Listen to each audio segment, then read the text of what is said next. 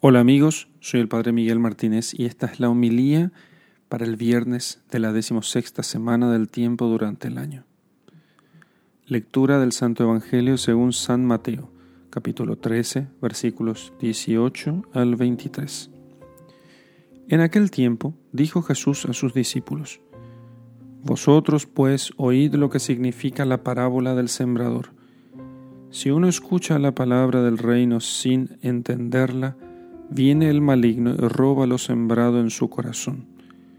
Esto significa lo sembrado al borde del camino. Lo sembrado en terreno pedregoso significa el que escucha la palabra de Dios y la acepta enseguida con alegría, pero no tiene raíces, es inconstante y en cuanto viene una dificultad de persecución por la palabra, enseguida sucumbe.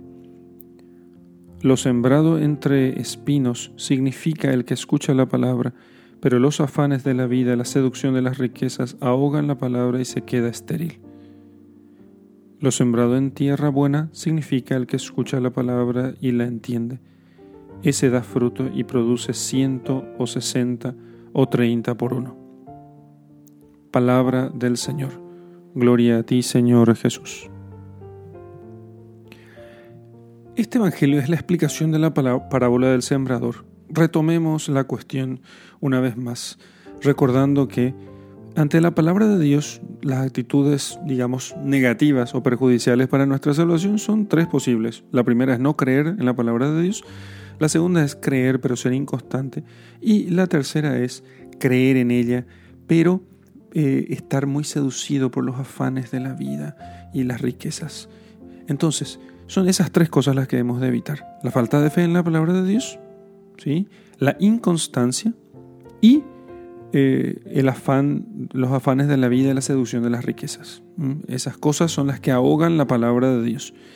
En cambio, si nosotros acogemos la palabra de Dios como venida de Dios, ponemos constancia en cumplir, no como oyente olvidadizo, dice San Pablo, sino como quien pone constantemente y se hace violencia para poder poner en práctica aquello sin dejarlo de lado, y finalmente procurando renunciar a aquello, o sea, haciendo esfuerzo siempre para renunciar eh, a los afanes vanos de la vida y la seducción de las riquezas, procurando poner nuestro corazón únicamente en las cosas de Dios, entonces la palabra de Dios va a producir fruto. O si no, será como palabra que, como toda esa multitud o ese torrente de palabras que pasa a través de nosotros todos los días y que no produce ningún fruto más que distraernos este mismo sermón que estás escuchando ahora no serviría de nada si no pusieses todo eso en práctica.